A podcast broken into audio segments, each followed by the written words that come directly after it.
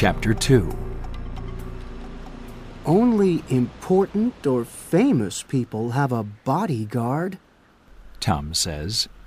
This is a plan.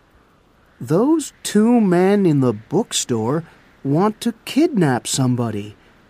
A. And look, it says H School. Maybe they want to kidnap a child. The woman gives a little laugh. Kidnap a child? You read a lot of comic books. She says. This isn't a comic strip. This is real life.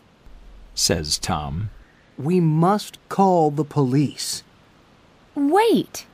Says the woman. Can I see the map again?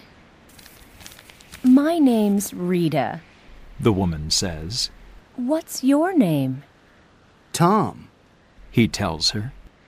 Look, Tom, maybe we can find the school first.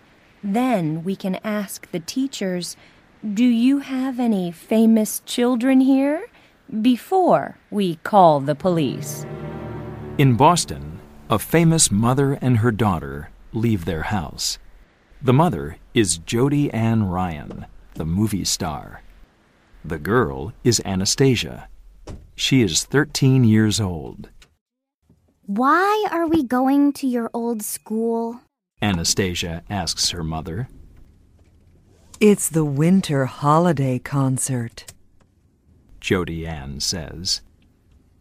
The students are singing, and we must be there. They're singing for us. Holiday concert? Oh no. Mom, I want to go home now. Please, Anastasia, you must come with me. The students want to see you. Jody Ann says. Well, I don't want to see them. Holiday concerts are boring. Anastasia says. Tom wants to call the police. There are no street names on the map. He says. How can we find the school? Maybe I know it. Rita tells him.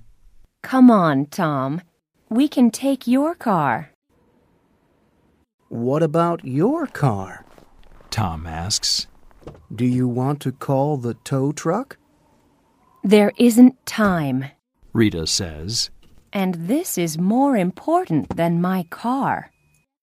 Go left at the next street. Rita says. What time is it? Tom asks. Almost 11:30. Rita tells him. Only an hour before the kidnap. Tom says. Are you sure about the school? Uh, almost sure. Rita says. Oh, there's ice on the road. Tom says. Be careful. She says.